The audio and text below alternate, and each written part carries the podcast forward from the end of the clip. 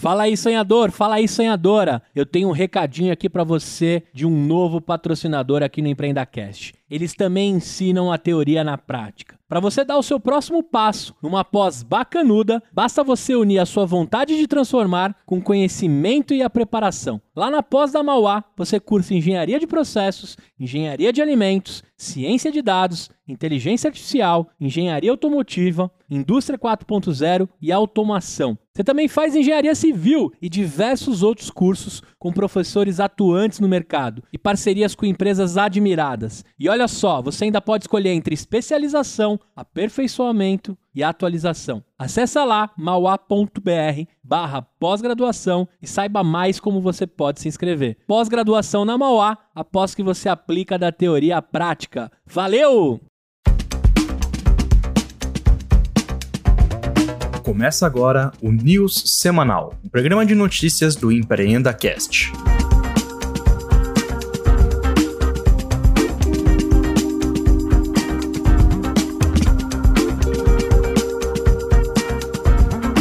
Fala galera do Empreenda Cast, tudo certo? Mais um anil semanal chegando. Quem tá comigo aqui é o Pietro. E eu já adianto, Pietro, que hoje tem coisa, viu? Por mim dá pra fazer um episódio de uma hora e meia aqui. Puta que pariu. Semana cheia. Acho que foi a semana mais cheia que a gente teve desde que a gente começou a fazer o, o podcast. Foi treta pra todo lado. Você que é startupeiro e gosta de rinha de startupeiro, essa semana você ficou feliz. Teve aquisição. Cara, teve de tudo essa semana. E a gente fazendo a pauta aqui, um mandava uma notícia e, putz, essa tem que entrar. Aí depois tinha outro que, não, essa aqui tem que entrar também. Então a gente fez quase um. Dá pra fazer um livro aqui de coisa que a gente vai falar hoje. Vai ser uma leitura dinâmica hoje, praticamente. Só pra falar rapidinho o que é que a gente vai ter, tem Open Bank e Banco Central, tem muitos e muitos bilhões e milhões investidos aí em startups. Tem novo unicórnio. Vamos falar da compra da Salesforce comprando a Slack. Tem treta também com Salesforce e Slack. Tem treta aqui no Brasil também. Você que tá, acompanhou aí o, o Instagram e o WhatsApp nos últimos dias, vamos falar rapidinho dessa treta também. Tem antitrust nos Estados Unidos. Tem Banco Inter, tem Nubank, tem Natura, tem é, IPO do Ant Group, tem Apple. Rapaz, eu só tô sentindo falta aqui do TikTok. Mas de resto, todo mundo a gente vai falar hoje. Todas as empresas do mundo, tirando o TikTok, vão ser citadas na news semanal do dia de hoje. Mas antes da gente entrar nas notícias, só para lembrar, essa semana saiu aquele rap do Spotify, né? Que é a retrospectiva, né? Quem ouviu o quê? Qual, você descobriu que você escuta mais Taylor Swift do que você esperava. Aquela semana bem legal que tá todo mundo compartilhando. Queria agradecer todo mundo que compartilhou aí, que tá ouvindo o Empreenda Cash. Muita gente marcando o Empreenda Cash lá no top 5, né? Dos podcasts. Então, brigadão aí, pessoal. Muita gente elogiando a news semanal também. Então, super legal que vocês estão curtindo. Como a gente sempre fala, mandem sugestões, mandem mensagens lá no grupo do Telegram. A gente tá sempre vendo. Nem sempre dá para responder na hora, mas, né, porque a gente tem que trabalhar, tem os boletos para pagar, mas, né, sempre que possível a gente está interagindo por lá também. E quem não postou ainda, vai lá, marca o Empreenda Cash, marca o Gustavo também, que ele reposta todo mundo, dá uma audiência legal aí pra galera. Beleza? Então vamos lá. Você aí que tá lavando louça, limpando a casa, fazendo aquela faxina enquanto escuta o Empreenda Cast, eu tenho uma dica especial da nossa patrocinadora. Para você que tá nessa situação, meu amigo, você precisa conhecer a Ive. São produtos naturais que têm um cheiro maravilhoso, não fazem mal à saúde e vêm em cápsulas para economizar plástico. Ou seja, a Ive é amiga da natureza. Sim, tudo entregue na sua casa mensalmente por assinatura. Na boa, não sei como ninguém tinha pensado nisso antes. Usa lá o cupom EmpreendaIve e pega o seu descontinho. Que é yvybrasil.com. Acessa lá e prestigia essa patrocinadora que é uma linda. Primeira notícia, a gente já começa juntando duas gigantes, né? Que é o Itaú migrando a sua estrutura para a AWS e acelerando o processo de digitalização. Pedro, são dois gigantes, né? Que o Itaú já vem com um movimento de digitalização bem grande nos últimos anos, né? Pensando no, nos grandes bancos é quem tem meio que liderado esse caminho. Por que, que essa mudança para a AWS, né, mudança para a nuvem especificamente, ela é tão importante? Essa mudança, Léo, na verdade ela já acontece. O Itaú ele já tem ali microserviços e serviços não core que estão em AWS.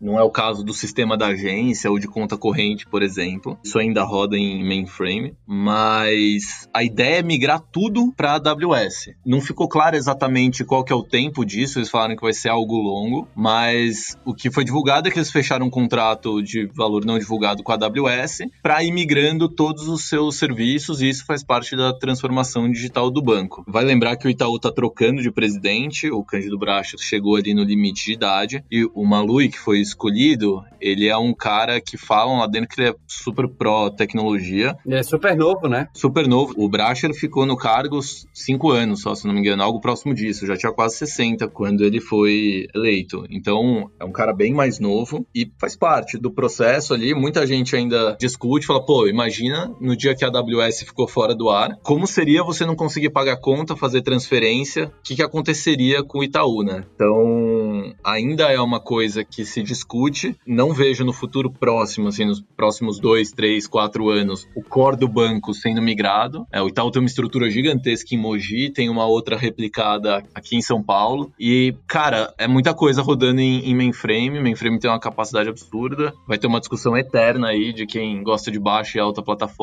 Mas mostra, acho que acima de tudo, esse movimento de tentar inovar do banco. Mas acho que essa é uma notícia menos importante, porque hoje eu fiquei sabendo de outra coisa que rodou nos grupos de WhatsApp, que o Itaú está desativando o sistema de fax. Então você que ainda usava fax, agora você não vai poder mais usar com o Itaú. Não fala isso. Como assim não vai mais ter fax? Tá vendo que o Brasil não pode dar certo? Como é que um banco em 2020 desativa o sistema de fax? É um absurdo, é um absurdo. Só para fechar essa notícia, né, com certeza é uma parceria super importante, né, de dois players gigantes, como a gente falou. É um contrato de 10 anos aí, pelo menos. Imagino que vá ser muito mais, que você não faz uma migração dessa para daqui a 10 anos, por mais que seja muito tempo, você mudar tudo de novo, né? É um esforço gigante com certeza vai ser um belíssimo trabalho aí, tanto do pessoal do Itaú quanto do AWS. Aproveitar para mandar um abraço pro Léo Granja, que foi entrevistado aqui do Empreenda Cash lá no episódio, acho que 15, 16, tá na AWS hoje. Abraço aí pro pessoal.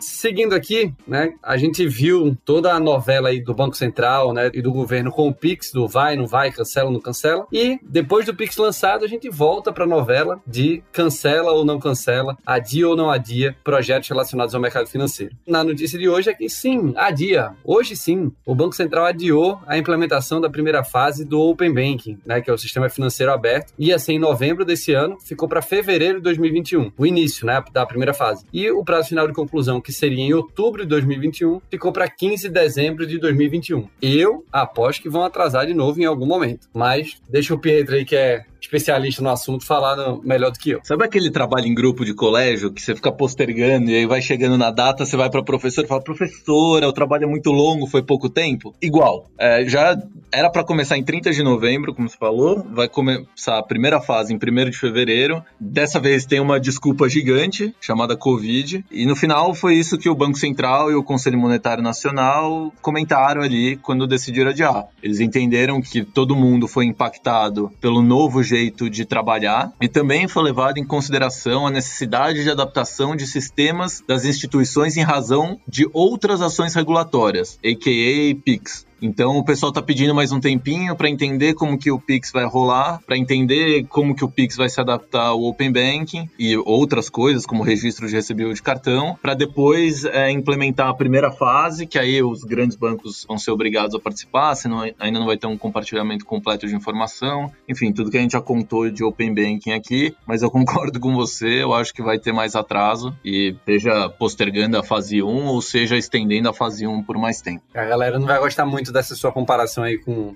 o trabalho da escola, não, mas eu achei precisa. Sou obrigado a reconhecer que foi preciso. E aí, sonhadores, eu tenho mais uma novidade agora da nossa patrocinadora Fit Anywhere. Além do melhor aplicativo para você malhar aí da sua casa ou você ter a ajuda do aplicativo deles para malhar na sua academia, a Fit agora também tem o seu podcast e eles estão entrevistando empreendedores, tem episódios sensacionais saindo. E eu te convido aí no Spotify a acessar Fit Anywhere, o podcast deles. O nosso amigo Rabino, o Pessa, tem feito episódios incríveis. E o último que tem lá, eu convido vocês a escutarem, eu achei maneiríssimo, uma hora de papo, mulheres empreendedoras e as suas histórias inspiradoras. Dá uma conferida lá no Fit Anywhere, o podcast do rabino mais maluco que a gente conhece. Vamos entrar agora num bloco que eu particularmente gosto muito, que é o que tem muito dinheiro envolvido, que é o de captações, investimentos e M&As, que essa semana foi movimentadíssima no Brasil e lá fora também. Começando aqui no Brasil, vamos falar do C6 Bank, né? Aquele banco que foi fundado aí pelos ex-executivos do BTG Pactual. Muitos dos nossos ouvintes têm conta lá. A gente vê propaganda aí dos caras direto. Eles levantaram 1,3 bilhão de reais. Mas eu vou falar de novo, tá? Não é que foi o valuation de 1.3, não. Eles levantaram, numa rodada que teve 40 investidores privados, 1.3 bilhão de reais, num valuation total de 11.3. Para base de comparação, rapidinho aqui, o Inter né, que é dos bancos digitais o que tem capital aberto na bolsa, tá com valuation de 19 bilhões na última vez que eu vi. O C6 Bank, ainda privado, existem rumores, né, de abrir capital também, seja ou aqui no Brasil ou nos Estados Unidos, já está em 11.3 e se tornou oficialmente o mais novo unicórnio brasileiro. E aí lembrando, né, oficialmente porque o conceito para você virar unicórnio é um bilhão de dólares, né? O que hoje no Brasil tá a fortuna, né, tá um PIB de um pequeno país. Tem gente aí que não tá chamando de unicórnio, tá?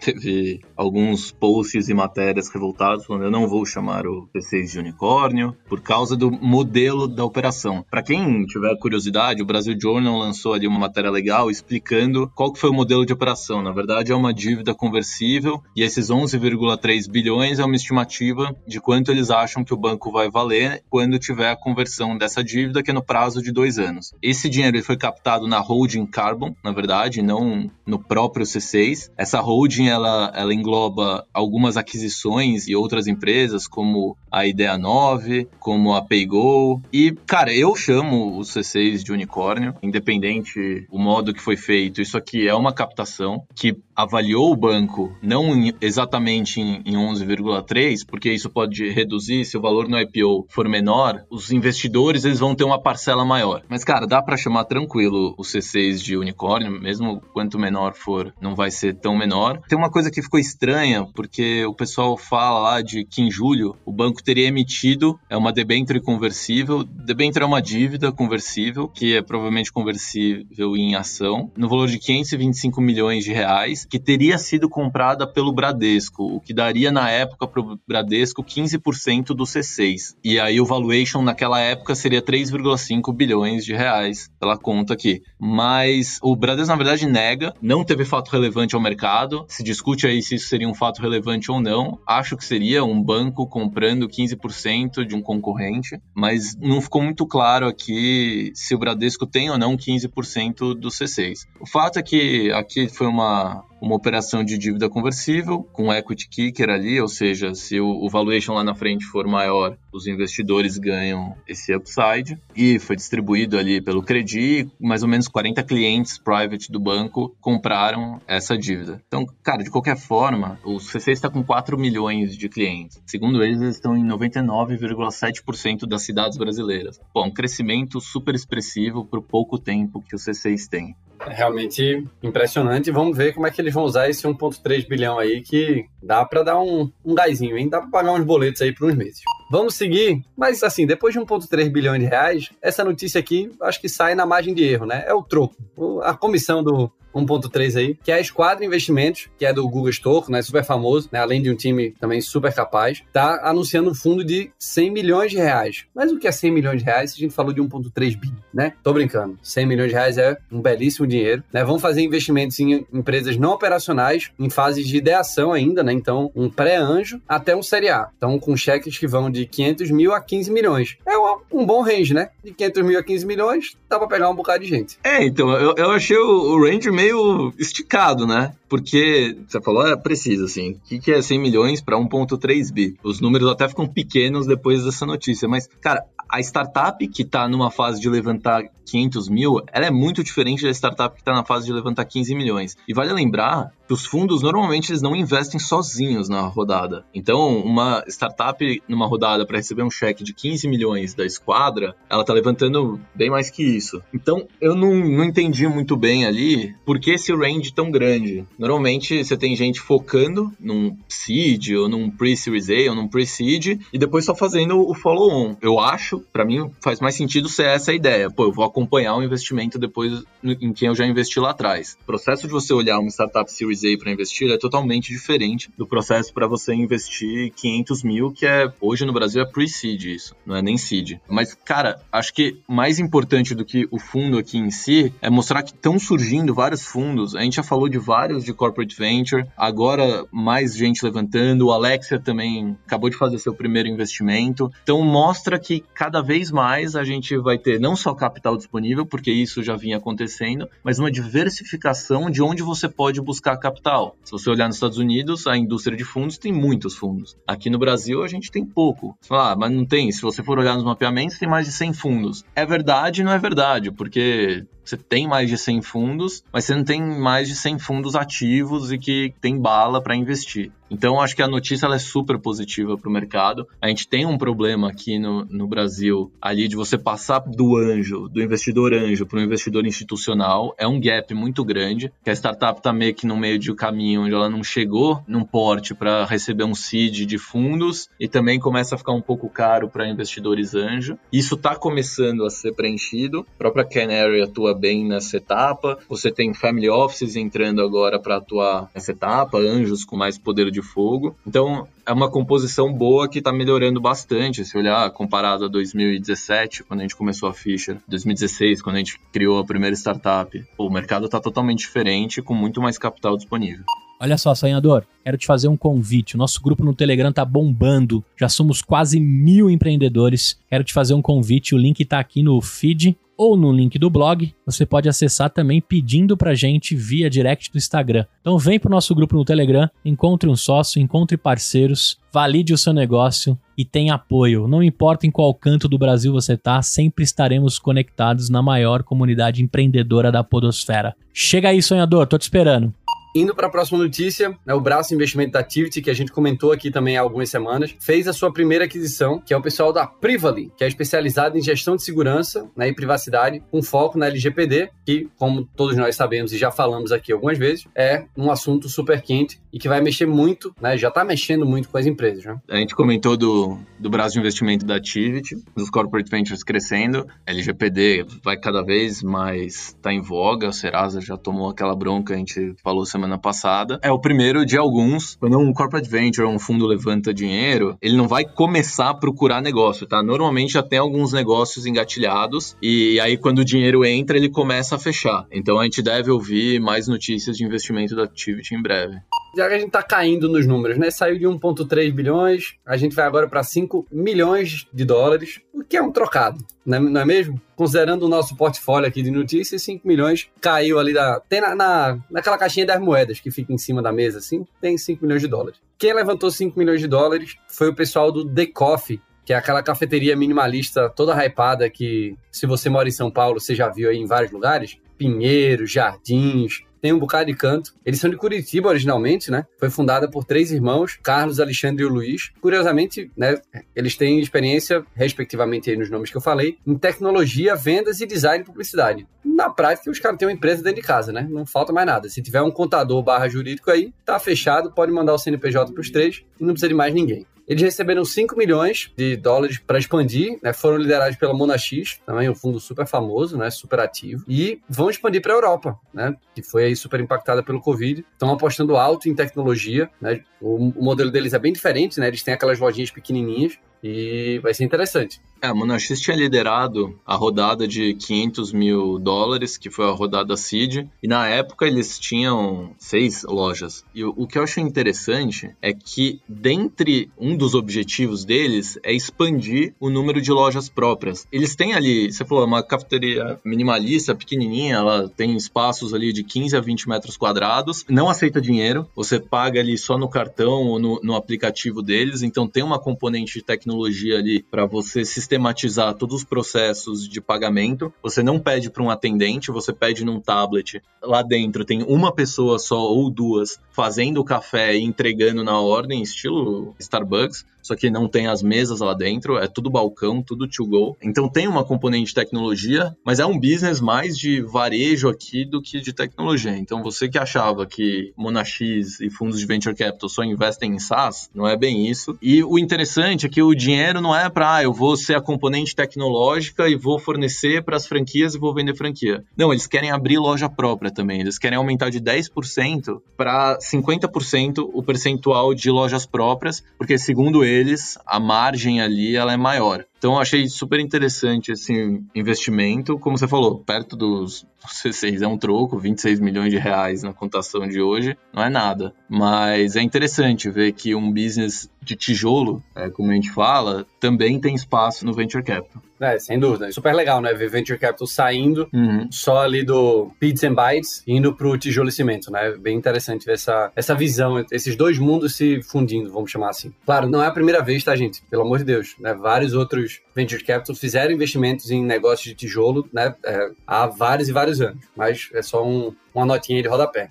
E para você que ficou até agora, que estava ficando triste, porque a gente estava ficando cada vez mais liso aí nos investimentos, tem uma reviravolta. Como toda novela da Globo lá do Manuel não sei das quantas, tem uma reviravolta no final. E a gente que estava indo para o fundo do poço, voltamos com a compra da Slack pela Salesforce por quase 28 bilhões de dólares. 28 bilhões. Eu adoro repetir esses números. Eu não sei nem fazer conta para saber quanto é que é isso em real. 143 bilhões na cotação de hoje. Não é pouco, né? Não é pouco, não. Foi um, um deal que começou a ser falado na semana passada, né? Mais fortemente. E em questão de 3, 4 dias ali, que era rumor, né? De fato virou uma compra oficial, né? Isso. Acho que tem, tem a notícia aqui, né? Sendo preciso, 27,7 bilhões. A Salesforce, ela, market cap dela hoje, eu fui olhar, tá mais ou menos 200 bilhões de dólares. É, então, pô, super expressivo uma receita anual de mais de 20 bilhões de dólares. Então, pô, a receita de um ano praticamente compra o Slack. O interessante é que se a gente olhar o Slack, quando teve o IPO, ele valia perto de 20, mais ou menos uns 17. E dois anos atrás, em 2018, quando foi a última rodada privada, quando ainda tinha capital fechado, o Slack tinha sido avaliado em 7 bilhões de dólares. Então ele quadruplicou o valor dele em dois anos e já não valia pouco. Mas acho que o interessante falar aqui é que o Slack vinha sofrendo uma pressão grande da Microsoft por causa do Teams. Eles foram evoluindo muito o Microsoft Teams ali, o, o, produto da Microsoft, que muitos já devem ter feito videoconferência e com eles, principalmente se você for de grande empresa. Eles estavam desenvolvendo novas funcionalidades e colocando uma pressão grande. O conjunto de, de ferramentas da Microsoft colocando uma pressão grande no Slack, que o Slack sozinho seria difícil conseguir combater. Quando você junta Salesforce e Slack, que é mais conhecido pelo CRM, mas tem um, um monte de software lá dentro, você cria um player diferente. Mais ou menos, em outras proporções, em outro mercado, o que está acontecendo com Stone e Lynx. Você está criando novos bichos para serem competidores diretos de quem ainda não era ou com uma vantagem competitiva. Então o deal é super interessante. O CEO da, da Salesforce falou que esse é um match perfeito entre o Slack e o Salesforce, tanto em termos de cliente quanto em termos de oferta de produto. Mas tem uma coisa interessante, porque o Slack era um dos exemplos do pessoal lá nos Estados Unidos, quando a gente comentou de antitrust, de monopólios. O pessoal que fala que não tem monopólio um dos exemplos era justamente o Slack. O pessoal fala, não, tá vendo como não tem monopólio? O Slack, que era um pessoal que começou há pouco tempo, conseguiu virar uma empresa bilionária e ser relevante e incomodar empresas grandes como a Microsoft. E agora o Slack. e agora o Slack está sendo comprado pela Salesforce. Vale ressaltar, é, esse deal ele ainda depende da aprovação dos reguladores e do go ahead ali, do sim formal dos shareholders da Slack. O deal vai acontecer por parte da Slack, porque 55% do capital votante já deu sim e apoia a operação, mas acho que o principal ponto aqui é dos reguladores, porque, de novo, ele era o principal exemplo de não existe monopólio e, cara, como fica isso agora? A Salesforce virou um competidor a nível de Microsoft, Alphabet, é meio que a prova de que se você crescer muito e começar a incomodar, alguém vai te comprar. Então, cara, eu tô ansioso para ver, primeiro, a decisão do regulador, se deixa ou não o deal acontecer no final, e segundo, como as conversas de monopólio vão continuar depois disso. E uma coisa curiosa aqui do Slack, né, que hoje hoje está sendo comprado aí por quase 28 bilhões, é que ele, na verdade, é fruto de um produto que deu errado. O Slack era uma ferramenta de comunicação do Glitch, foi um jogo desenvolvido pelo CEO do Slack hoje, né, pelo fundador do Slack, só que o jogo não deu em nada, né, o jogo foi um, um fracasso, só que os desenvolvedores, né, e o time que trabalhava gostava tanto da ferramenta de comunicação interna que eles tinham desenvolvido, que não foi desenvolvida para ser um produto né, para o mercado, que quando o Glitch faliu, eles disseram, pô, por que, que a gente não continua trabalhando aqui no Slack? É tão legal, todo mundo gosta tanto. E aí foi que o Slack virou um produto de fato e começou sua jornada, que né, tá passando por um momento super importante agora. Mas olha aí, ó, quando alguém disser para você que pivotar é ruim, que pivotar significa que você faliu, você manda o cara bosta e dá o exemplo do Slack, que é uma história né, de aí realmente super importante. E sabe o que é legal, Léo, disso? Quando o pessoal do Slack lá estava construindo o Glitch, eles levantaram dinheiro com o investidor. Aí, no meio da jornada, eles tinham gasto mais ou menos metade do que eles levantaram eles viram que o produto não ia para frente e foram falar com os investidores e falaram: ó, não vai rolar, isso aqui nunca vai crescer do jeito que a gente falou que ia crescer, a gente quer devolver o dinheiro para vocês. E aí os investidores eram falar: porra, vocês são um time bom, isso aqui devolver para mim não tem uso nenhum, eu colocar isso de volta no caixa, é pouco dinheiro, cara, faz alguma coisa com isso. E aí que eles tiveram o primeiro capital para começar o Slack.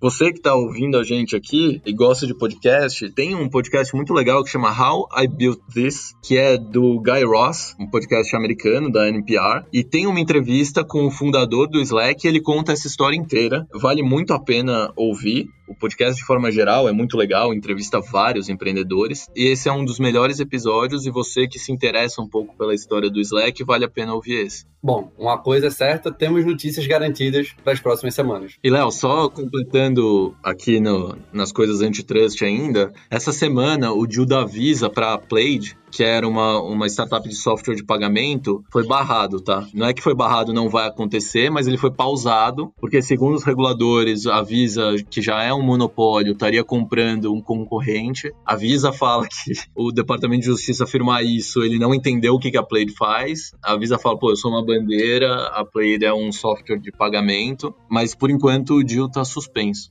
Bom, e chegando aqui no final, em ritmo de Fórmula 1, rapidão aí pra gente fechar o tempo cravado, temos Nubank e Natura, os dois anunciando essa semana né, soluções relacionadas à saúde e seguro. Né? O Nubank lançou um seguro de vida né, a partir de R$ reais e a Natura lançou uma solução de desconto né, em exames aí para as suas consultoras. Né? Tem um, uma força aí gigantesca, né? uma quantidade de consultoras gigantesca pelo Brasil. É, você que ouviu a gente faz tempo, surpresa nenhuma, Nubank lançar novos produtos, parte do caminho natural deles de lançar mais coisa para a base. A base agora é de 30 milhões de clientes. O preço médio ali, como você comentou, Léo, vai ser de R$ reais do seguro de vida. Cobre um monte de coisa, desde morte em si até assistência funerária, invalidez. E vai ser mensal. Cada vez mais a gente vai ver. Você pega, por exemplo, a Piera lá hoje, tem o, o seguro de celular mensal e o de carro mensal também. Para quem faz seguro de carro de forma tradicional, sabe que você tem que fechar o ano ali do seguro e isso é um inferno. Então agora acho que cada vez mais a gente vai ver produtos produtos de seguro mensais e não anuais e com valores acessíveis que nem esse do Nubank. E a Natura, pô, muito legal o que eles estão fazendo, porque eles vão dar não só para as consultoras da marca descontos, mas também para a família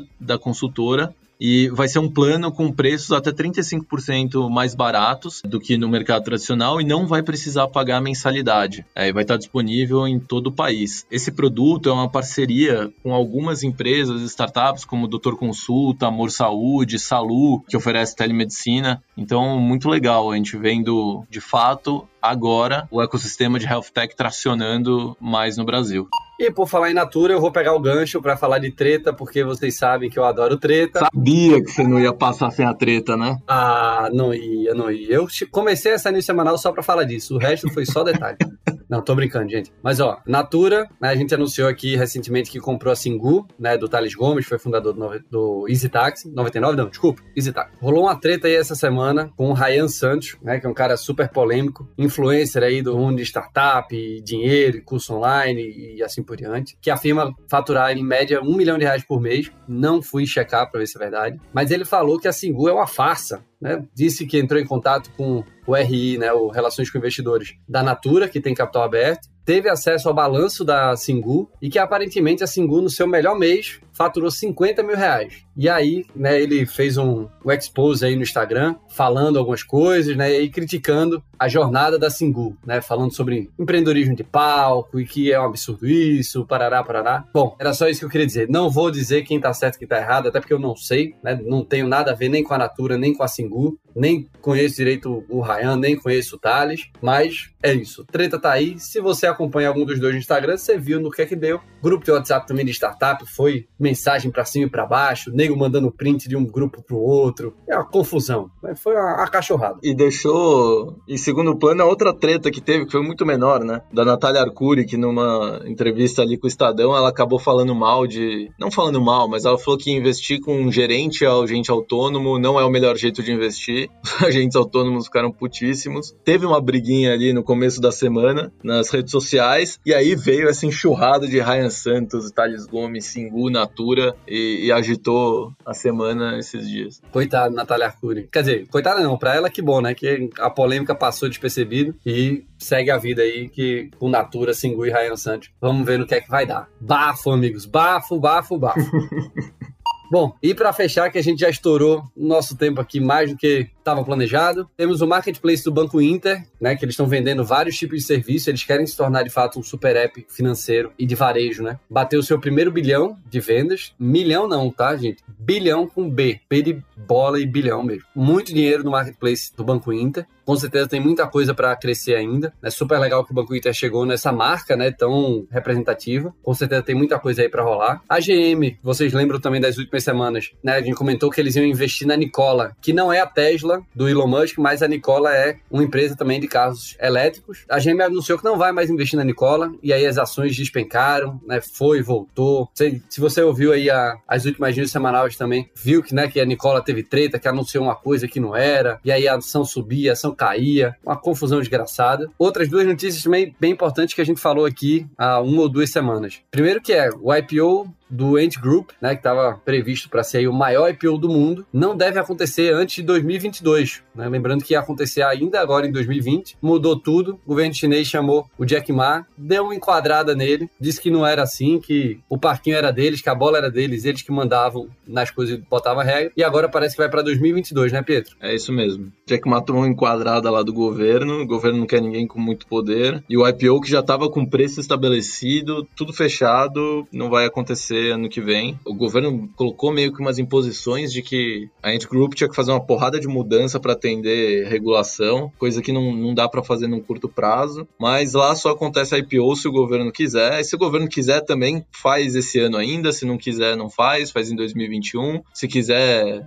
não faz nunca. Cara, quem perde isso no final, acho que é, é, a confiança do ecossistema, dos investidores que colocaram dinheiro e teriam uma saída agora no IPO. Mas, como você falou, na China a bola é do partido e só joga quem o partido quer.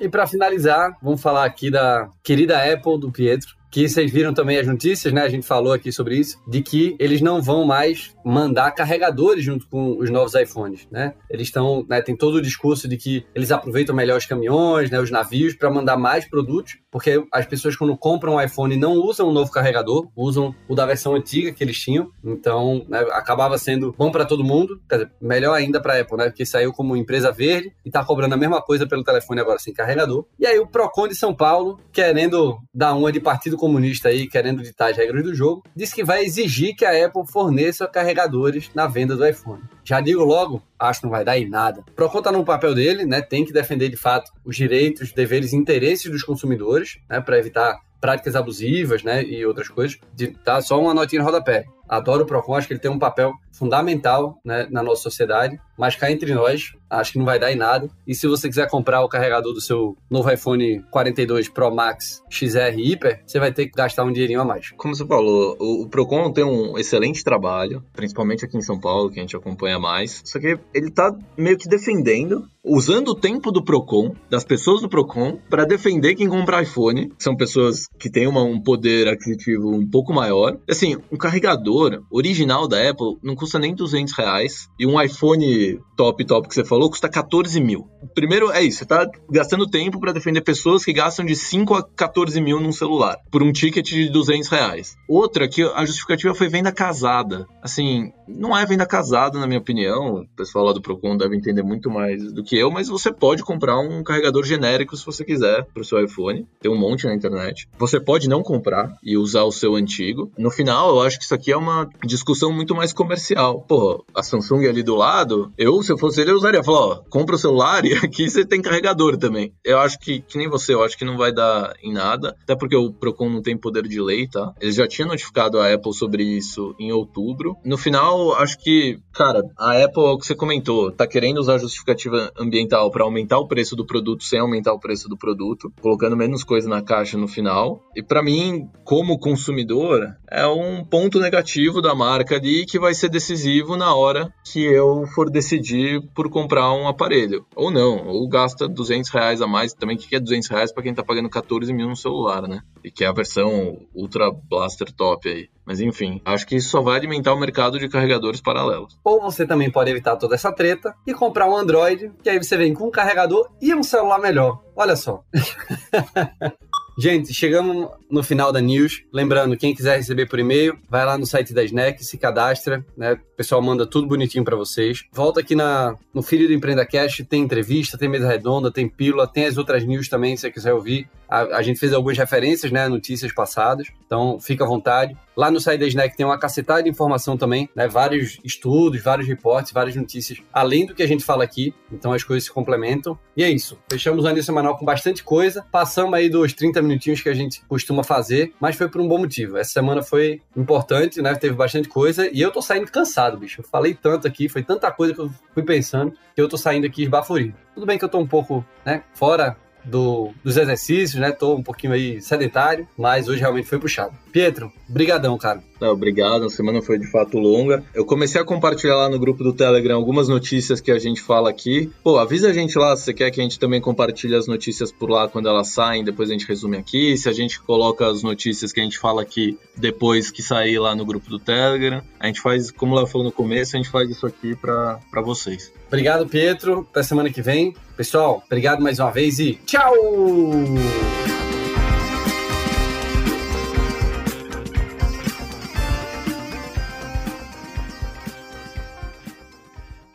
Ei, olha só, presta atenção. Você ficou até o fim do episódio e nem percebeu, né? O tempo voou. Eu quero te fazer um convite. Se você estiver me ouvindo ainda, você pode apoiar o nosso projeto www.empreendacast.com.br barra apoio. Lá você consegue contribuir com o valor que você quiser e todo o dinheiro é para a gente comprar mais equipamento, pagar o nosso estagiário, o Luquinhas, que cuida das postagens, e deixar cada vez mais forte a nossa comunidade. Então, se de alguma forma a gente entrega um conteúdo bacana para você, eu te faço um convite. Apoie o nosso projeto, participe de grupos de mentoria exclusivo e de alguma forma a gente vai tentar também, na sua jornada, te entregar conteúdo diferenciado e bastante desconto aí da nossa rede de parceiros. www.empreendacast.com.br barra apoio. E aí, sonhador? Você abriu seu CNPJ ou ainda vai abrir agora nesse próximo ano. E você vai precisar de uma conta, certo? Para você pagar aquela publicidade no Google, para você fechar aquele software que é por cartão de crédito, você vai precisar aí ter uma vida, né, bancária. E aí eu queria te fazer um convite para não sofrer com os bancos tradicionais. Chegou a conta simples. Na verdade, já existe a conta simples, uma conta 100% digital, feita para pequenas e médias empresas que precisam ganhar tempo e sem aquela chatice de assinatura e um monte de coisa que esses bancos aí estão acostumados a fazer a gente perder tempo.